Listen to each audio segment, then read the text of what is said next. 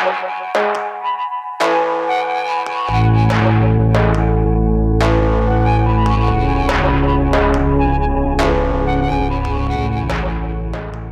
привет!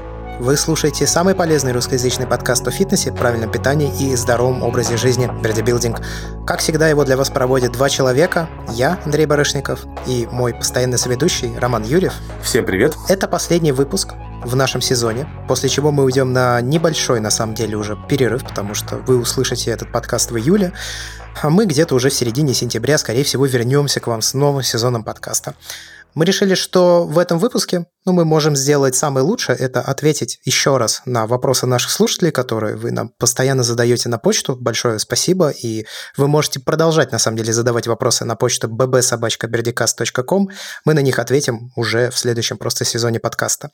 Ну и плюс, возможно, дадим какие-то советы, рекомендации того, как тренироваться сейчас в летнюю пору, потому что солнце шпарит, Конечно, ситуация в мире очень странная, поехать никуда практически нельзя, если только не локально по своей стране. И тем не менее, тренировкам это особо сейчас уже не мешает, поэтому об этом тоже поговорим.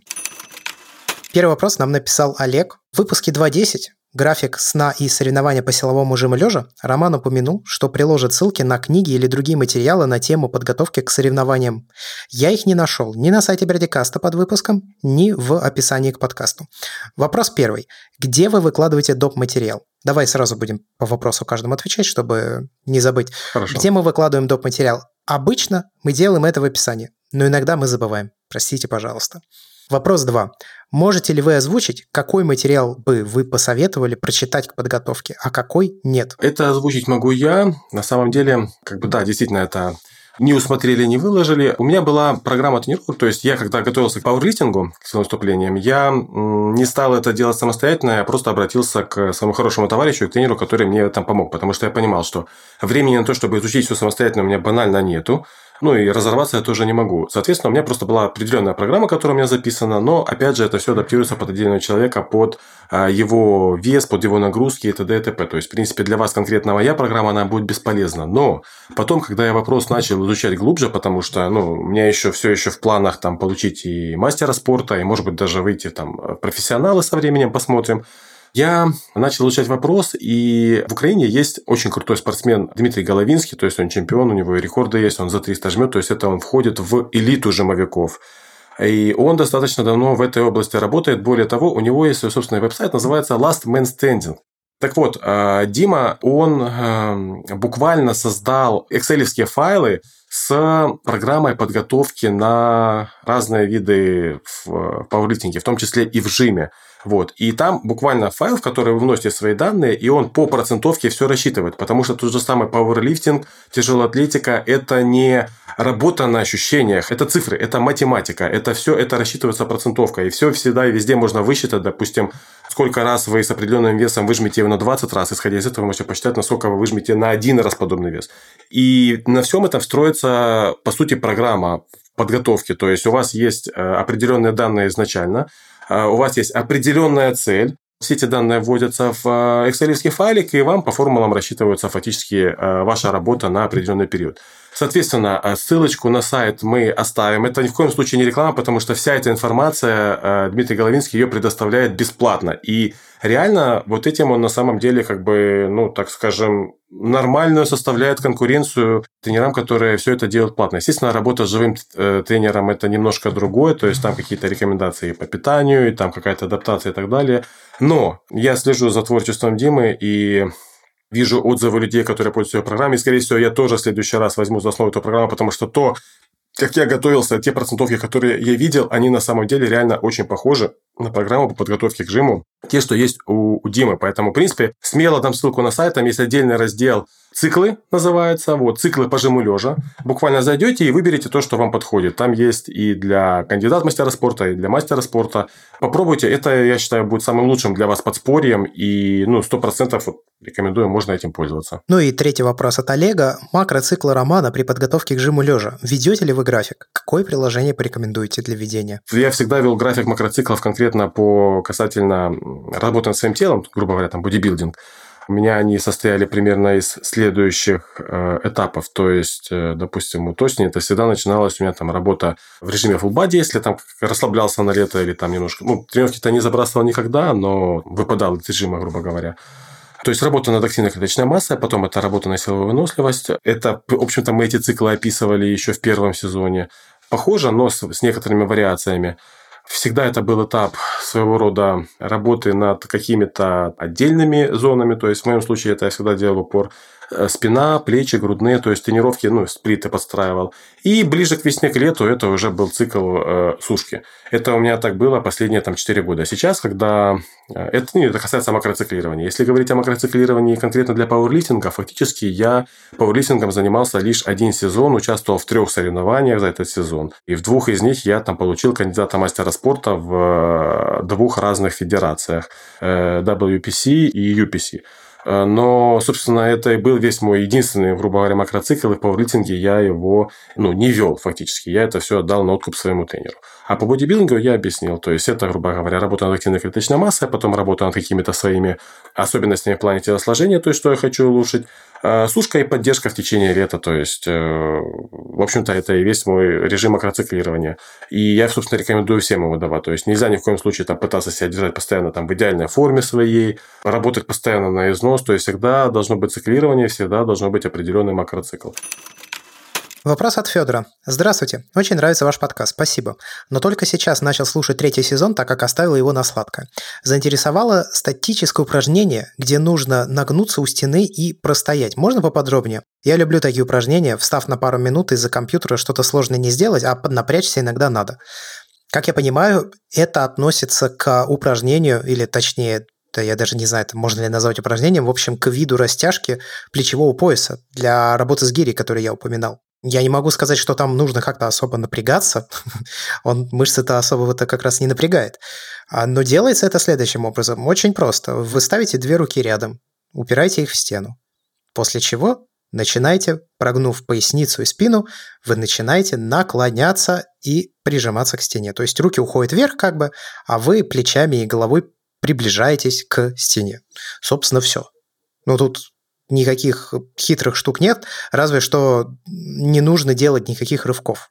Ну, то есть очень часто, когда люди тянутся, они делают рывки. Мы уже обсуждали в этом сезоне подкаста, что делать никакие рывки при растяжке не нужно. Это как ты называл, динамическая, да, растяжка? Динамическая растяжка, да, только статика. Только статика, да. Тут делать так не надо, не дай бог вы что себе в плечах повредите. Нужно очень плавно, очень аккуратно, по чуть-чуть, по чуть-чуть растягивать. Для чего это упражнение использую я? Ну то есть этот вид растяжки, для того, чтобы нормально вставлять плечо вверх, когда рука тоже направлена вверх во время толчка или жима гири. Потому что иначе у тебя поначалу не хватало растяжки. Рука все время была как-то немного вперед направлена, как будто под углом смотрела. И это не окей. Это усложняет выполнение упражнений всех, которые связаны с гири, очень-очень сильно. Потому что приходится вместо того, чтобы держать ее, грубо говоря, на суставах, приходится напрягать мускулатуру для того, чтобы удержать равновесие и так далее, и так далее, и так далее. В общем, не круто, вот это упражнение для него и предназначено. Следующий вопрос написал Алек Бонд. Привет, Берди Билдинг. У меня есть к вам два вопроса. Первый. Интересует ваше мнение о витаминно-минеральном комплексе Monster Pack. Насколько я помню, это Animal делает компания его. Ну, Animal называется э, Animal Pack, а у них, я смотрю, есть еще витамины. Это SciTech Nutrition Monster Pack делает. Тоже вот, типа, это все-таки другая штука. Ну, ничего не знаю о Monster Pack, но какие-то витамины SciTech Nutrition я пил. Были хорошие. Короче, это, грубо говоря, SciTech Nutrition в форме, как это делала в свое время Animal. То есть у них пакетик, там куча таблеточек, куча витаминов, э, минералов, дополнений. Но вот судя по составу, на самом деле что-то очень близкое. Я лично его не использовал, сказать не могу. Скажу лишь одно, что э, витаминно-минеральные комплексы, допустим, тех же самых Universal, Optimum, э, SciTech и так далее, они отличаются не только формой выпуска, то есть то ли это саше с несколькими таблетками и капсулами, то ли это просто капсула, то ли это просто таблетка, они еще отличаются формулой в плане, что внутри этой таблетки находится. То есть дорогие мультивитаминные комплексы отличаются тем, что там а, гранулы с разной степенью растворимости находятся. То есть производитель делает таким образом, чтобы а, конфликтующие друг с другом, например, минералы, то есть витамины это особо не конфликтуют, минералы могут конфликтовать, например, там железо и кальций, чтобы они попадали в организм в разное время, растворялись с разной скоростью. А этим, собственно, не отличаются. А, сказать что-то конкретное о Monster Pack не могу, но скажу, что по составу он схож с Animal Pack. И... Animal Pack хорош. Animal Pack хорош, действительно хороший. И плюс он при цене примерно как у Animal Pack предлагает не 44 пакетика, а 60 пакетиков. Ну, в общем-то, пробуйте и смотрите, как это подействует на вас. Второй вопрос к Роману. Можешь ли ты порекомендовать кого-то из тренеров в Одессе? Может быть, кто-то есть, кто проходил вашу школу тренеров или просто есть знакомые специалисты? Ну и в конце Олег пишет «Спасибо, вы поменяли мой взгляд на тренировки». В Одессе конкретно я порекомендовать никого не могу. Вот. Школу тренеров у нас в основном люди проходили из э, Черниговского региона, хотя вот приезжали из Нежина и из некоторых других городов, но ну, напрямую порекомендовать в Одессе людей не могу. Хотя, опять же, был один человек, который в свое время консультировал меня по э, школе тренеров, когда я ее организовывал. Я прямо сейчас ответить не могу, вот я просто поищу, если что, я, Андрей, я тебе скину. Ну, я приложу его имя или ссылку в описании к этому выпуску подкаста. Да, да, если я пометочку сделаю. Да, я как раз сейчас помню, что конкретно этот человек, насколько я помню, он был из Одессы. То есть он свою школу тренеров в свое время тоже делал именно в Одессе. И, ну, разумный парень и хороший тренер. Поэтому, если найду контакт, я его скину. Владос Айос написал нам вопрос в Твиттере. Расскажите, пожалуйста, в билдинг о воде. Какая разница между водой из-под крана, фильтра, осмоса, бутылки? Какую лучше пить при тренировках и не только? Спасибо. Самое главное, вы воду пейте, ну, хоть какую-то. Не имеет вообще значения, то есть вода ли это кипяченая, вода ли это из-под крана, вода ли это еще откуда-то. Самое главное, чтобы это была вода чистая. А если говорить конкретно об осмосе, особенно если речь идет о тройном осмосе, ну, из тройного осмоса выходит настолько очищенная вода, ну, практически мертвая вода, грубо говоря, то есть там ничего нету. Поэтому если речь идет об очищенной воде и о осмосе, то это должна быть именно минерализированная вода. То есть обычно, когда ставится тройной осмос, то есть кран, из которого выходит прям максимально очищенная вода, а есть маленький краник, из которого выходит минерализированная, то есть там устанавливается специальный картридж с минералами, чтобы это она была по составу максимально близко там, к какой-нибудь там родниковой воде то ну, в таком случае, если есть такая возможность, да, пейте эту, это хорошая вода. Если нет, пейте любую абсолютно воду, потому что из-под крана, кипяченую, даже если она кипяченая, там остаются необходимые растворенные минералы, которые есть в воде. Либо это может быть минеральная вода, которая вам нравится по вкусу. Опять же, э, не стоит опасаться того, что вы минеральной водой перегрузите себя какими-то минералами.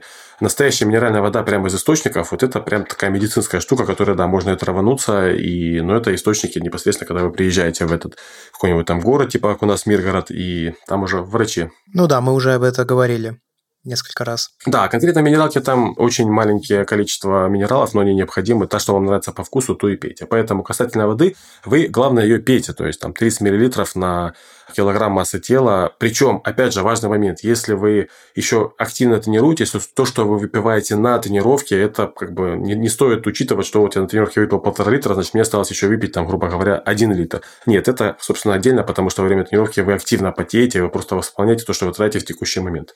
Поэтому пейте достаточно, пейте любую воду и не заморачивайтесь ни с ее кислотностью, ни откуда она, что она. Главное, чтобы это была чистая вода, приятная вам на вкус. Все. Камиль Ишмуратов задал следующий вопрос.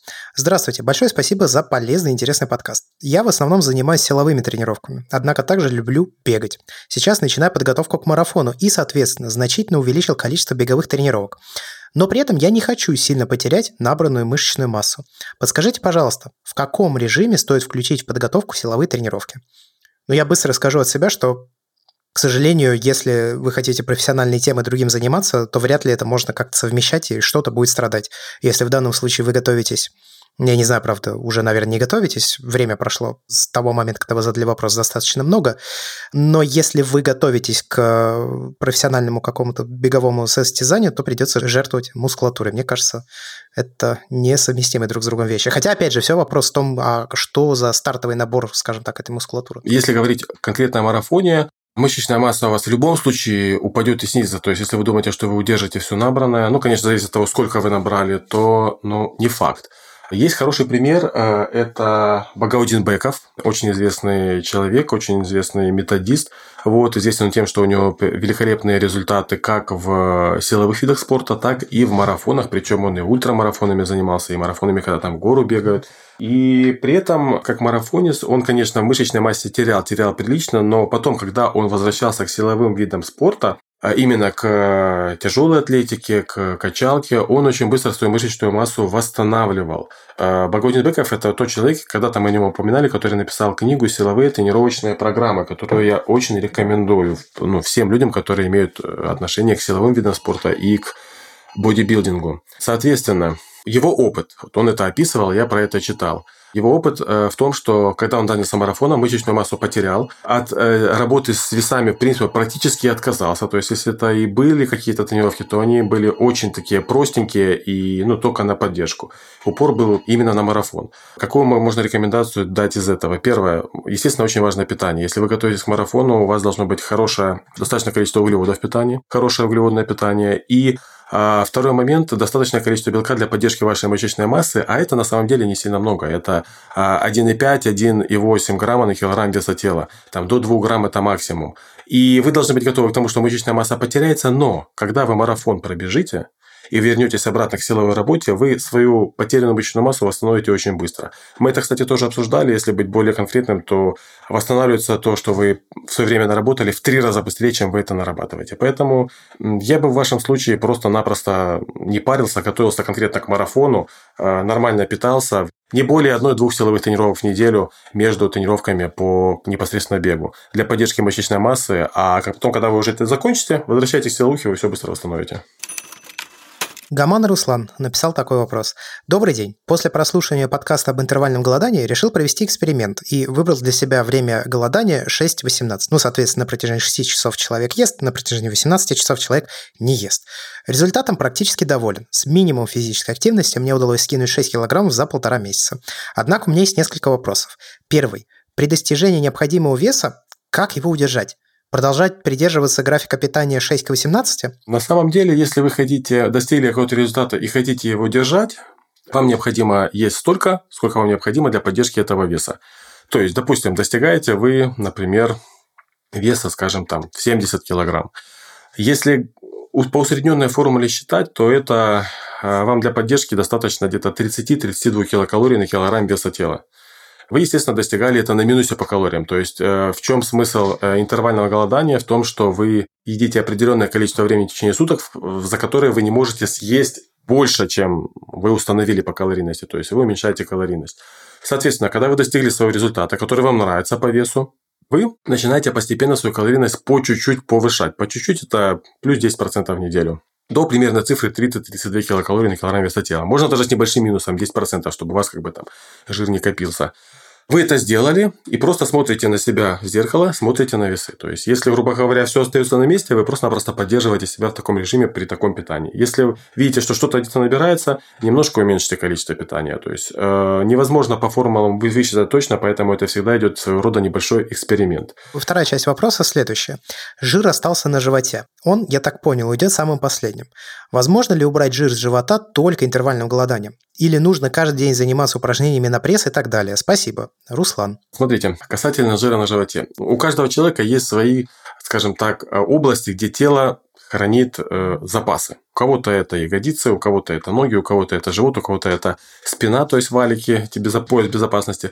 Соответственно, да, вы совершенно правы. Жир живота уходит, будет уходить в последнюю очередь, но конкретно упражнения на пресс никакого отношения к этому жиру не имеют.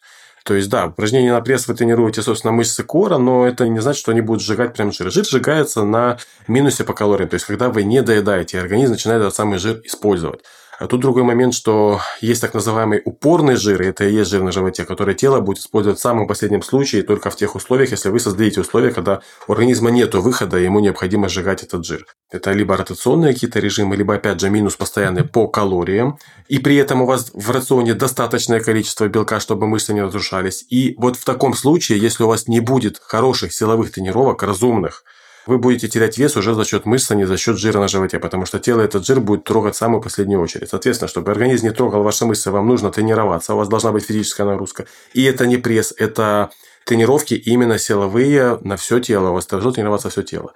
И у вас должен сохраняться минус по калориям. Это первый момент. То есть тогда у вас начнет гореть жир на животе. Не сразу. Далеко не сразу. И а второй важный момент зависит от того, сколько вы уже потеряли и насколько это комфортно конкретно для вашего организма. Потому что если вы потеряли слишком много, тело просто-напросто зажмется, оно вы, может быть, дождете этот остаточный жир, но настолько берете свою центральную нервную систему, что когда попытаетесь вернуться к нормальному режиму питания, вы просто сорветесь. Ну, все будет скомпенсировано. Да, все будет скомпенсировано. Поэтому, если вы сейчас вот достигли хорошего результата, вам, в принципе, все нравится, осталось немножко жирка на животе, мой вам совет. Найдите свою вот эту по питанию серединку, когда вы будете держать себя в форме, то есть у вас не будет вес прибавляться, не будет вес уменьшаться, когда вот вы найдете конкретно свое питание, калорийность, на которой вы держите свой вес.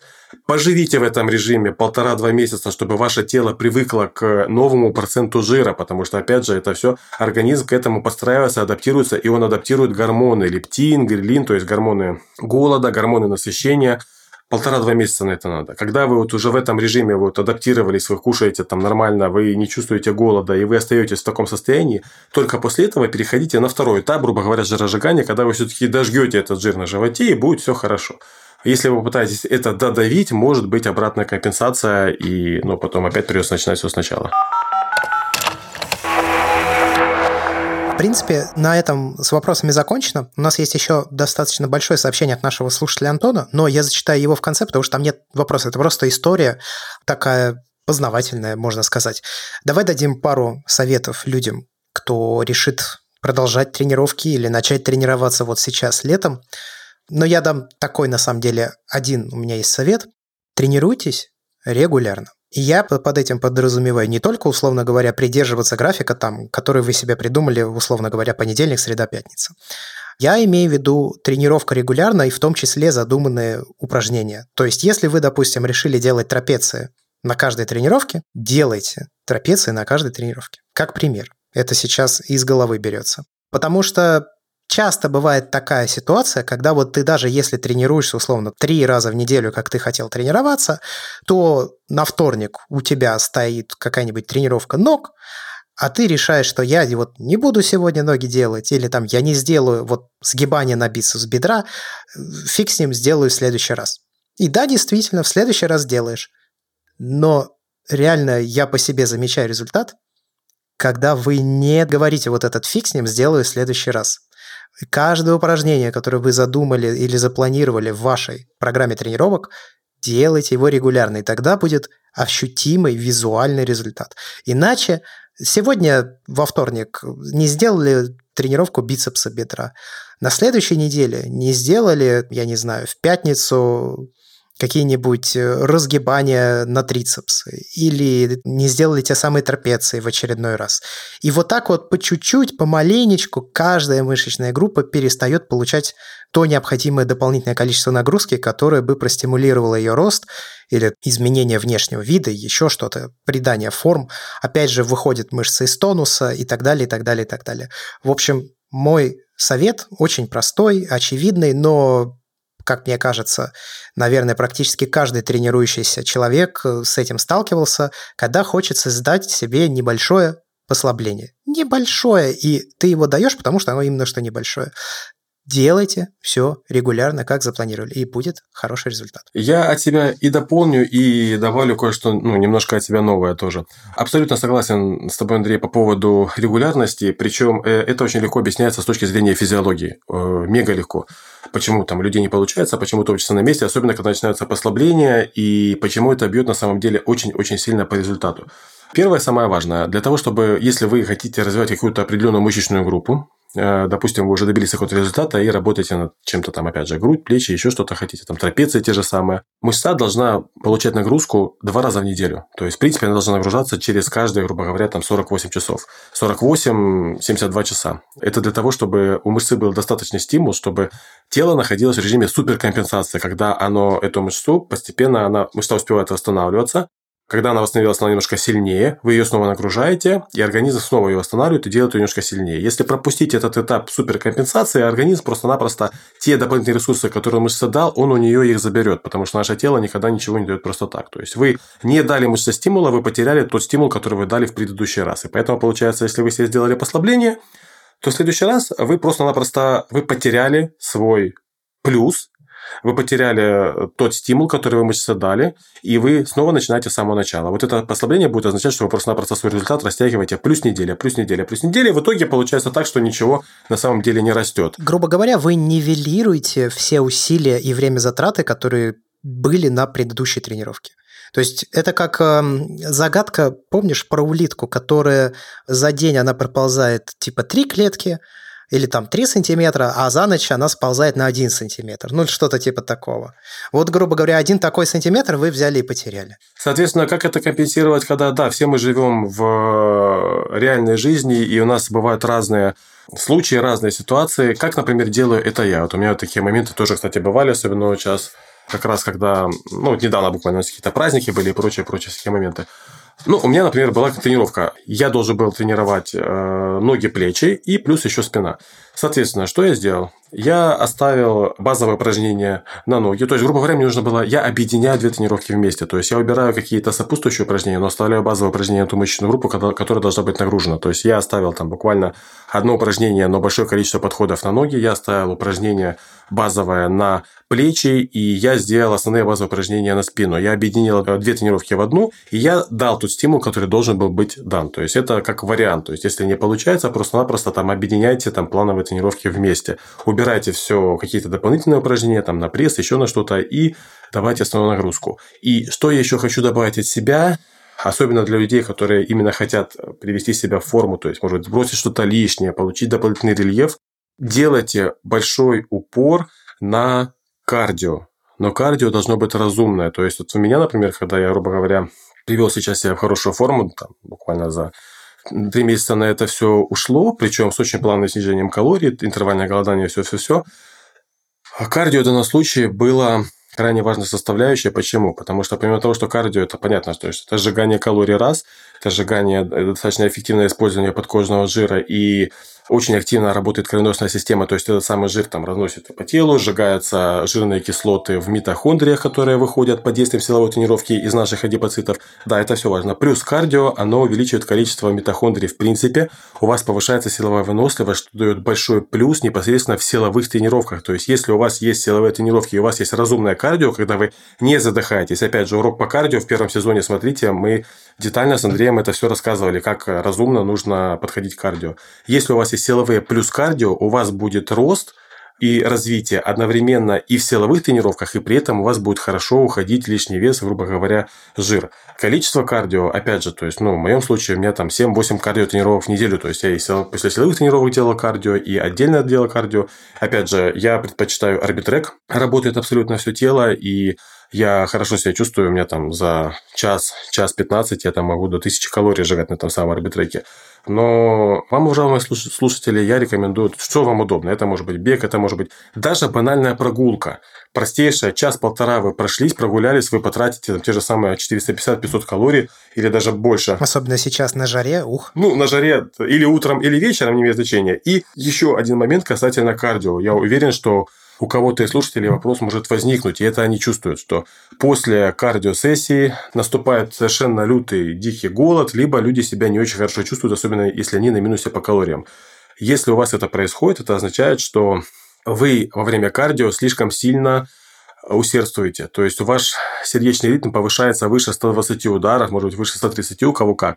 И в таком случае тело переходит на быстрые источники энергии. То есть, просто-напросто вам углеводы нужны для хорошего самочувствия в вашем рационе, то есть какие-то углеводы вы едите, мозгу в любом случае в день как около 100 грамм глюкозы надо. Но если у вас очень интенсивное кардио, тело эту самую глюкозу в первую очередь использует, то есть на конкретно ваше интенсивное кардио. И после этого у вас будет жуткий, лютый совершенно голод, потому что мозгу-то все равно глюкоза надо, а вы во время кардио работали не на жире, а работали на своих углеводах. Соответственно, если это происходит, снижайте интенсивность кардио, убирайте бег, оставляйте прогулку. Пусть это вместо часового бега у вас будет полтора часа прогулка. Вы будете работать на жире, для вашего мозга углеводов углеводы останутся, дикого голода не будет, вы тупить не будете, чувствовать себя будете хорошо. Это конкретно для тех людей, которые занимаются непосредственно жиросжиганием. И опять же, это позволяет не пользоваться какими-то экстремальными режимами питания, типа кеторационной диеты. То есть, у меня в рационе присутствуют и углеводы, и жиры, и белки. Все, я не ограничиваю в плане по макронутриентам, но я себя чувствую хорошо физически, у меня растут силовые показатели, и при этом уходит э, лишний вес. Вот то, что я могу рекомендовать. Плюс кардио.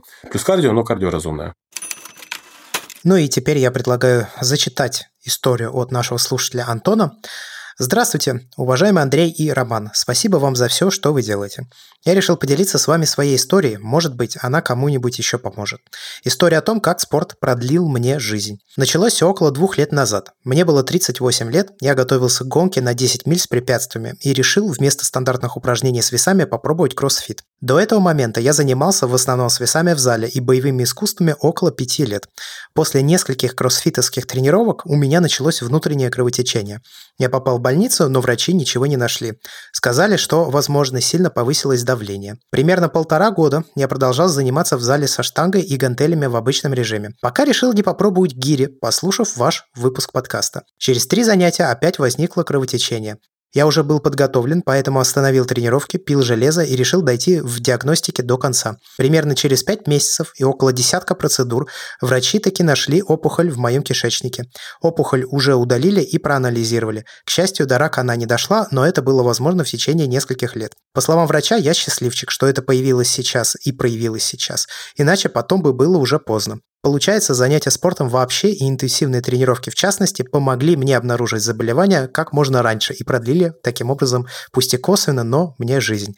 Сейчас я активно вдохновляю своих друзей взять себя в руки и начать заниматься собой, хоть какой-то активностью. Вот такая история. Еще раз спасибо за вашу работу и будьте здоровы. Антон, 40 лет. Слушай, Андрей, это очень офигенная история. В каком плане? Я, когда начинаю работать с людьми, я всегда всех людей предупреждаю, что могут проявиться какие-то скрытые старые травмы застарелые, могут проявиться какие-то проблемы в организме. То есть часто бывает, люди начинают заниматься, проходит неделя, две, три, четыре, там где-то суставчик начал болеть, где-то что-то кольнуло, где-то что-то, ну, собственно, я всегда настаиваю на том, чтобы люди, во-первых, там, к врачу шли, обязательно там анализы сдавали, проверялись. Вот, это как раз вот из той серии, и из серии, это сейчас я уже обращаюсь к людям, которые также тренируют других людей, к тренерам обращаюсь. Когда вы работаете с людьми, совершенно нормально и естественно, что у них могут обостриться какие-то проблемы со здоровьем. То есть это не значит, что человек пришел заниматься и все, прям спорт, спорт, и он сейчас весь такой будет здоровый и весь такой оживет. Проявляются те или иные проблемы тоже, это нормально. Об этом клиентов надо предупреждать раз. И два, это то, чему я учу, опять же, в школе тренеров, и что вот услышьте мой посыл, тренеры. Никогда не грузите и перегружайте своих людей с самого начала. Всегда начинайте работать с людьми очень плавно. Не пытайтесь узнать, на что человек способен, сколько он способен поднять с первых тренировок. Начинайте всегда с минимума, предупреждайте людей об возможных обострениях, следите за ними и берите на себя ответственность за тех людей, с которыми вы начинаете работать. Вот эта история – это прекрасный пример. Человек ну, начал заниматься, он обратил на это внимание, что это проявилось. Знаете, часто в таких ситуациях люди что делают? Он говорит, ага, все, спорт это не мое, я тут с дуру себе что-то навредил, или там тренер мне наговорил, все, я этим заниматься не буду, и забивает. Нет, человек разобрался. То же самое, поэтому стоит вам свои, предупреждать своих клиентов и люди, ну, наши слушатели, то есть даже не тренеры, если вот это прекрасный пример, если такое происходит, просто пробуйте разобраться, и вы должны понимать, что это естественно, это нормально. Вы повышаете на тело нагрузку, где-то начнут появляться, проявляться какие-то сложности. И для вас это прекрасный шанс устранить проблемы до того, как они превратятся в действительно большую, большую, большую проблему. Великолепная история, да. Ну, то здесь важно просто понять, что вот есть поговорка, да, типа физкультура лечит, спорт калечит. Это, если мы говорим о профессиональном спорте, действительно так, но если вы занимаетесь той самой физкультурой и делаете все упражнения правильно, но у вас вдруг возникают какие-то вот такого рода проблемы, я не говорю о даже внутреннем кровотечении, мне кажется, это вообще жестко. Экстрим, да. да Допустим, да. что-то где-то заболело. Вы понимаете, что, условно говоря, вы там наклоняетесь со штангой, и у вас где-то что-то болит. Так быть не должно. Не надо это терпеть. Если вы делаете при этом упражнение правильно, у вас что-то болит, это как раз та самая повысившаяся нагрузка выявляет какую-то проблему.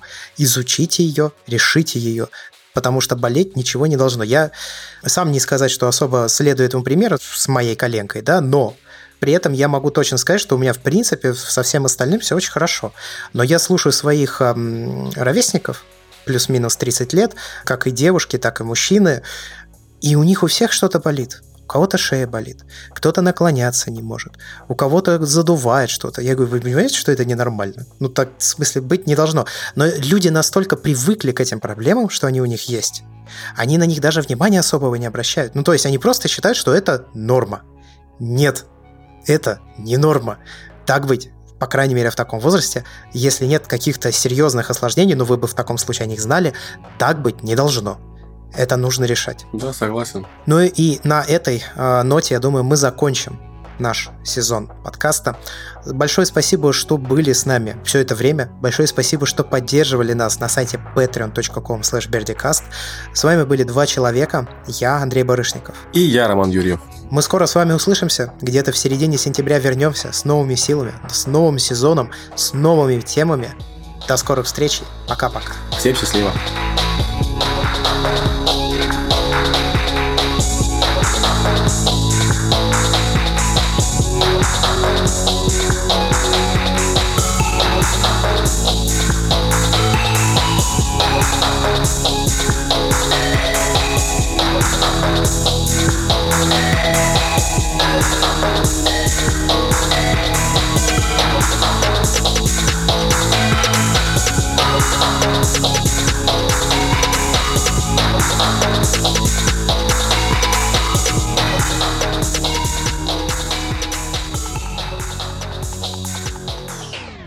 Да, после шоу. Последний в этом сезоне после выпуск после шоу. Запись поставил, процесс пошел. Mm-hmm. Сейчас смотрю, чтобы оно писалось у меня. Да, съедь, пишется все прекрасно. Супер. Как у тебя вообще дела?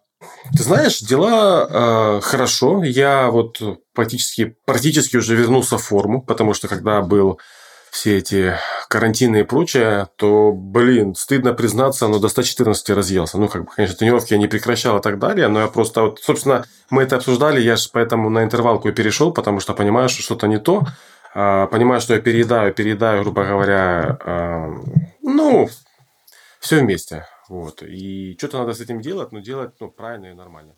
Вот, сейчас у меня уже вес 105 килограмм.